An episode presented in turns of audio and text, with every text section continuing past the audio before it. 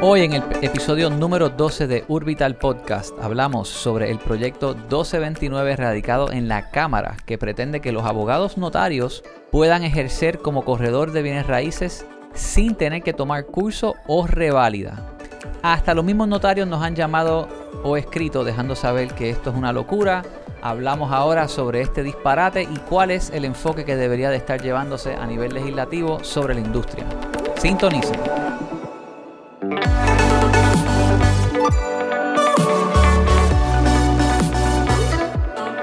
Bienvenidos al episodio número, perdí la cuenta, vamos por muchos, pero aquí estoy con Coral y con Fernando y hablamos sobre bienes raíces. Buenos días.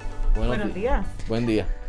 Bueno, vamos directamente con un proyecto que pretende que los notarios no tengan que tomar reválida para ejercer como corredores de bienes raíces. ¿Qué ustedes piensan de ese proyecto radicado por el visionario Georgie Navarro, autor de la ley de PRITS, la ley de la digitalización de Puerto Rico? Pero este me parece que está un poquito fuera de, base.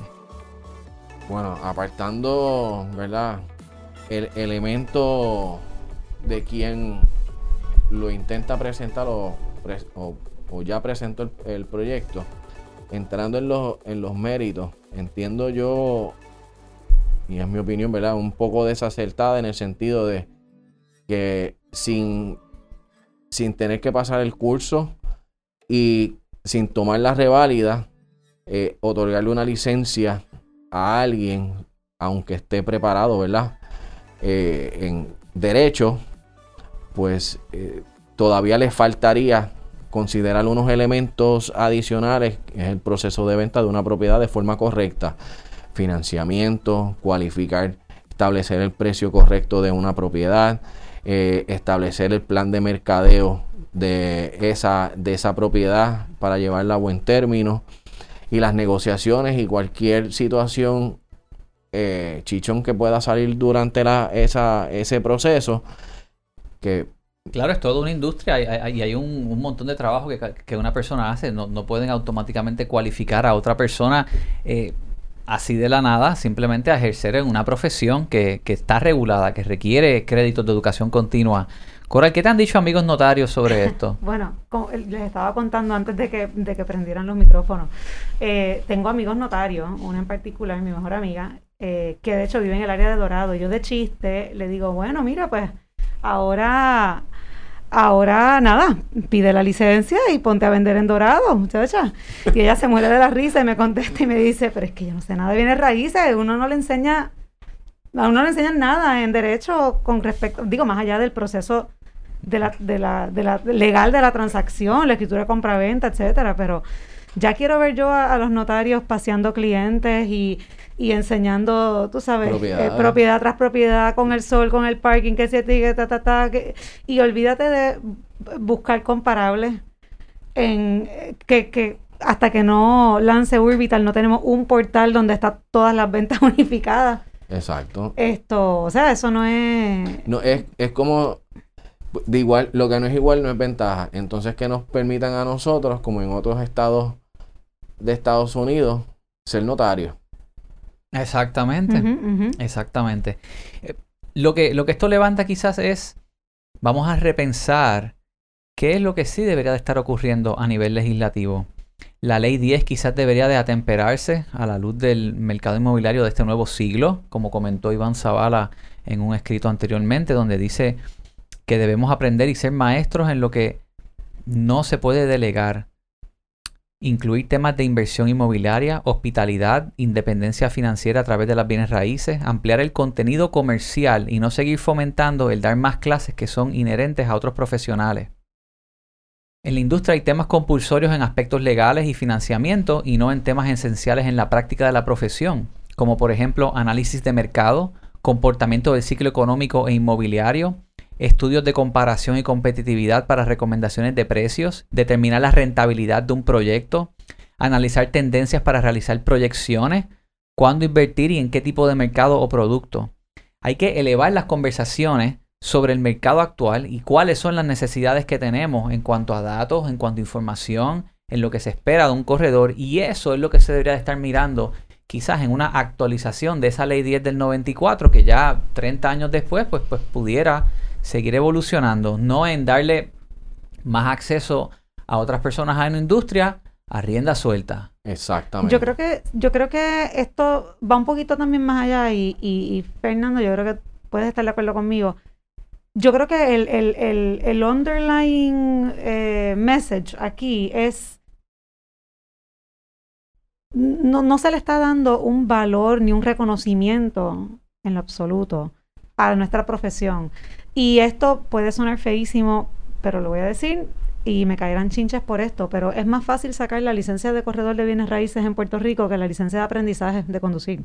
Y entonces, esa, esa, esa mentalidad de que, mira... No tanto, no tanto, pero... Bueno, sí, pero ya, ya yo he escuchado que se está trabajando a esos efectos, a temperar el, el examen y la reválida, los cursos, eh, y de hecho, los cursos y las reválidas, si, si, si la información eh, que he leído está correcta, ya para mediados de este año deben haber cambiado las preguntas y atemperarlo a la actualidad. Sí, o sea, eso es un proceso. Y digo, tampoco es que, bueno, vamos a ponérselo, vamos a poner esto bien difícil e inaccesible, no es eso, pero tendría, tendría que haber eh, es como dice Giancarlo, pues atemperar la ley 10 que no se ha tocado realmente en tantos años. Sin embargo, es como que el mercado ha evolucionado tanto, las exigencias de la, de la profesión ha evolucionado tanto y yo siento que las exigencias de la profesión eh, a nivel reglamentario o, o, legislativo no, como que no está la par.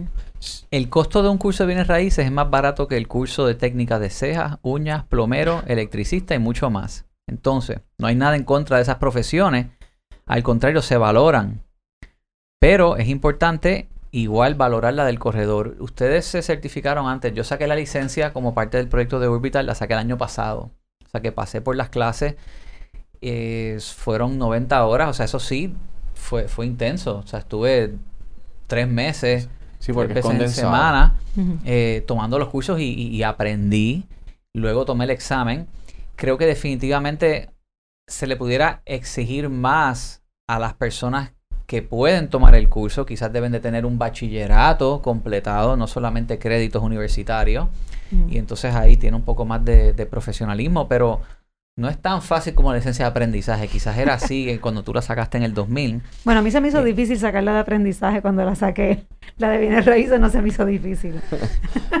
Pero ciertamente se debería de, reconsiderar el, la, el, proceso educativo y, y... Pienso que esa idea de proyecto fue como casi todo lo que se presenta en la legislatura, lamentablemente, para las gradas pues estamos viviendo un boom del mercado que no sabemos hasta cuándo va a durar y abrimos la pluma. Vamos a tirarle esta pullita a, los notarios que siempre están buscando otra, y es, otra entrada. Es otra idea populista, en mi opinión, que en nada sirve de manera positiva a la industria. Mira, ¿tú quieres algo? ¿Quieres que te diga lo que deberían de estar legislando para los notarios? Actualmente, la escritura no necesariamente es dinámica, se escribe a papel y se escanea, no se digitaliza en el registro con OCR para yo poder leer lo que hay escrito ahí. La escritura no tiene los pies cuadrados de la propiedad residencial que se vendió. La escritura se hace una vez para presentarlo en el cierre, si, es con banco en, en el cierre hipotecario. Luego hay que registrarla en el registro de la propiedad. Luego también el notario tiene que llenar la planilla inmueble en el Departamento de Hacienda y curiosamente los datos que llena en el sistema de Hacienda son diferentes a los que llena en el registro y no sincronizan la información. Y los del CRIM. y, los del CRIM son otros. Entonces, tú tienes una mezcolanza de información que no está no, tiene la, misma nomenclatura para que el mercado pueda tener la información certera, correcta, actualizada, integrada, que luego terceros puedan utilizar para analizar bien un mercado.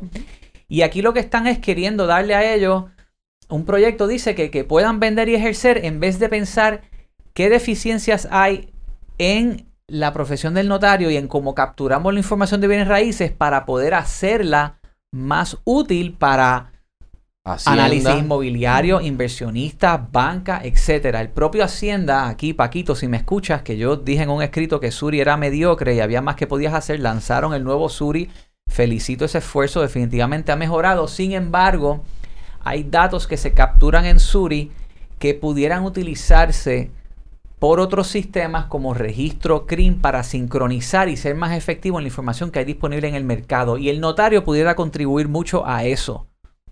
Digo, hay algo también que no, no se ha mencionado y piensa en qué es un notario, cuál es su función y cuál es su rol. ¿A quién representa un notario? Específicamente en una transacción de compra-venta o de permuta o de hipoteca. A nadie, a ninguna parte. El notario representa al Estado el notario es quien da la, fe notarial. Entonces, un corredor, ¿a quien representa? ¿A alguna de las partes o a las dos o lo que sea? Entonces, tú le estás pidiendo a un notario que por definición de su profesión y de, su, y de la figura que representa, y, y, por eso es que también un notario en Puerto Rico es totalmente distinto al notary public en Estados Unidos. El notary public puede ser cualquiera y lo que certifica es que la firma sea tuya y se acabó. En Puerto Rico, él da la fe notarial. O sea, él con su firma y su sello y la rúbrica y todo, él garantiza de que ese negocio que, jurídico que se está llevando a cabo, en este caso la compraventa o cualquier otro negocio relacionado al mercado inmueble, eh, cumple con la ley, o sea, él, él, representa al Estado y garantiza de que ese negocio está en ley, es jurídico, está correcto. No, más allá de que quien está firmando eres tú y yo vi tu licencia y yo sé que eres tú, como en Estados Unidos. No, entonces un corredor representa a las partes, o sea, es un intermediario. Exacto. Entonces ahí hay una hay un conflicto de intereses heavy duty. Además de y que el corredor logra todas poner todas las bolas de baloncesto a, a correr de forma orquestada para que ese negocio llegue a donde ese abogado de forma exitosa. Desde el momento que ese corredor prospecta a ese vendedor o, lleva de la mano a ese cliente comprador hasta el momento del cierre. ¿qué, va a proceder después? ¿Que los tasadores también ejerzan? Bueno. Igual, los corredores pueden ser tasadores. Hay muchos corredores que, que, los tasadores son los que llaman para... Sí. Para sí. Bueno, y no solo eso, o sea, yo, yo estudié tasación, digo, me quedé en bienes raíces, pero tomé los cursos eh, eh, iniciales, tuve un año en esa. Eh, y sí, un tasador puede ser corredor también, un CPA puede también tener licencia de corredor, un abogado también. Ahora, los sombreros no se pueden poner, o sea, tú no te puedes poner los dos sombreros al mismo tiempo. Y entonces, en el caso de un notario que está firmando una compraventa, que está representando al Estado, que no representa a las partes, también es corredor que representa a una o a otra o a las dos partes, ahí hay un conflicto bien grande. Desde el punto de vista de auditoría y de transparencia, tiene eso yo lo aprendí cuando era banquero. Tienes que ser, ¿cómo es? Objetivo. Eh, tiene que haber una independencia en forma y en algo más que ahora mismo no me acuerdo. Y apariencia, o sea, apariencia. Es como que la mera apariencia de, Y eso yo creo que se está no violentando, pero hay, una, hay una línea bien fina en, con, con este proyecto, de esa forma. Uno a veces se le escapa la cantidad de dinero, tiempo y esfuerzo que se nos va, que se drena en uno contrarrestar disparates legislativos. Ah, estamos de acuerdo. Sí. Porque es un disparate tras otro. Este no es el primero ni será el último. Continuamente hay enmiendas a la ley horizontal de condominios. ¿Cuándo has visto en tu carrera recientemente que hayan propuesto una legislación que haya ido a favor de facilitar la industria? O, vamos, ¿qué otro recuerdo tienes de alguna legislación propuesta que ha causado este mismo tipo de problema? En tu, yo, no, yo no llevo viva suficientes años como para haber visto un cambio así. Exacto. Por ejemplo, o una, una conversación, ¿verdad? Política sana. Siempre va a haber discusiones o debates. Eh, pero, por ejemplo que se permita la, firmar electrónicamente la, eh, que sea notaría. Yo, yo pensaría que eso fue que fuera un tema de discusión en la legislatura. Yo sé que eso tiene unos, unos retos constitucionales a la ley notarial, pero va, tener la discusión. Tener la discusión por lo menos. Este, eso sería algo, yo entiendo yo, más inteligente y más productivo. Revitalización de los cascos urbanos. También. Totalmente. Este, en el aspecto de desarrollo económico, cómo vas a atender eh, los estorbos públicos. y cómo los vas a disponer o cómo vas a fomentar que eso para y cómo vas a crear la falta de inventario o a promover el desarrollo de construcción nueva. Me parece que durante la pandemia, antes o después, también hubo legislaciones con respecto a las moratorias en las rentas y qué poder hacer con inquilinos. Creo que también propusieron cosas que complicaban quizás. Exactamente. Y, yo entiendo que, que en principio a lo mejor vamos a darle un poco de crédito que, que intentaban subsanar este, necesidades en aquel entonces o, todavía, pero el aspecto burocrático siempre, siempre cae de forma pesada en, los procesos aquí en Puerto Rico. Y eso eh, ya es harto conocido por todo el mundo, lamentablemente. Bueno, algo bien básico también, este, yo no sé si alguna vez tú, Fernán, has tenido que ir a, a resolver algo o a pedir ayuda a la Junta de Corredores eh, vendedores y empresas de bienes raíces en el Departamento de Estado? No, gracias, gracias a Dios no, he tenido que ir. Yo he tenido eh, en varias ocasiones que, pedir ayuda. Eh, en una ocasión era porque estaba, un banco estaba exigiendo que los corredores firmaran el contrato de opción o el contrato de compraventa firmado entre, la, entre vendedor y comprador. Y nosotros tuvimos que acudir a, o sea, digo, acudimos a la Junta porque eso va en contra de, de la ley 10 o sea, eso no, y de reglamento eh, de nuestra profesión. Y la Junta, todavía yo estoy esperando esa respuesta, y eso fue en enero del 2018. Mm. Quien nos ayudó a resolver fue el licenciado, el compañero Gerardo Mox, que pues eh, es un, es un experto en todo lo que tiene que ver con eh, derecho y, y, nuestra profesión.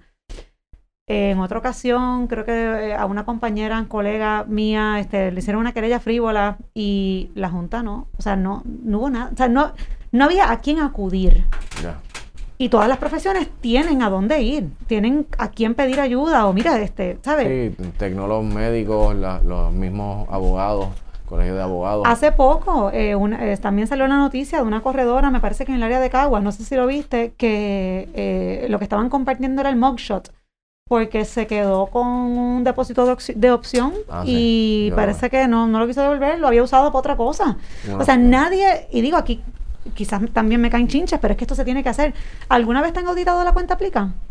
No. A mí nunca. Y yo llevo casi 20 años en esto. O sea, yo creo que eso debería ser algo rutinario, que por lo menos uno tenga que rendir, aunque sea con la renovación. Mira, aquí está el historial de la cuenta aplica, aquí hay una tabla de todos los depósitos que entraron y salieron. Eso no se regula, eso nadie lo mira. O sea, que eso es y, este caso de, depósitos no devueltos, retenidos y etcétera, no es nuevo. Es la primera vez que yo veo un mugshot. Ah, pero, ¿dónde está? O sea, yo creo que eso es más importante para la legislatura, para, para un Georgie Navarro que, que, quiera tratar de meter mano en, eso, que ponerse creativo a ver, vamos a ver qué, qué, se me ocurre hoy. Bueno, interesante. la Junta actualmente está con todos sus miembros activos o le falta... Sí, está con todos sus miembros y en efecto eh, están modificando, atemperando el tema de la reválida y del curso al día de hoy. Y, y, entiendo yo que parte de los, de los, no de los retos, de lo que ellos querían trazar era eh, atender todas esas eh, ¿cómo solicitudes de de información o quejas o reclamaciones eh, que eh, iban a estar mucho más activos de lo que anteriormente. Yo creo que la Junta no ha hecho mucho de eso que mencionas, las auditorías, por ejemplo, la cuenta aplica, porque tampoco están suficientemente capaz a nivel digital para ser efectivos. Son pocas personas, tienen bien poco presupuesto y la Junta no, no tiene la, la infraestructura para de verdad administrar y hacer efectivo todo lo que les toca. Entonces ponerse a auditar estas cuentas y mirar eh, eh, el, propio sistema online donde tú entras a subir todos los documentos, parece que se hizo en el, en el 2004, o sea, no ha recibido una actualización tecnológica. Y, definitivamente ahí también hay, hay oportunidades donde deberían de estar evaluando. Esto se pudiera entregar mejor el servicio de, que hace la Junta, se pudiera comunicar mejor con su, con su gremio y, hacer mejor su trabajo. Definitivamente esas son las preguntas que la legislatura se debería de estar haciendo, no tirar una idea a lo loco de que los notarios de repente empiecen a ejercer una profesión. Bueno, los notarios tienen a, a Odín, este, están eh, los eh, colegiados, pero los corredores de bienes raíces, básicamente está la Junta, que es la única entidad que, eh, que, que gobierna la profesión, por decirlo de una manera, no sé si eso está correcto, pero es la única entidad a quien todos respondemos, todos los corredores, todos los vendedores, todas las empresas, porque la Asociación de Realtors, como saben, eso no es compulsorio, eso no todos los, yo, yo no sé qué porcentaje de los corredores y vendedores en Puerto Rico son realtors. Yo creo que eso ha ido aumentando de a poquito, pero no son todos. Son muy pocos. O sea que tampoco se le puede decir, bueno, pero es que también están los realtors. No, porque no todos los corredores y vendedores son realtors. Y Yo soy realtor. Yo también. Esto pero pero no no son una entidad de, de que se ha hablado de hacerlo compulsorio que todo el mundo se tenga que entonces hacer realtor pero yo creo que yo creo que eh, eso no sustituye a la Junta, porque la Junta es de gobierno, es, es, una autoridad legal gubernamental.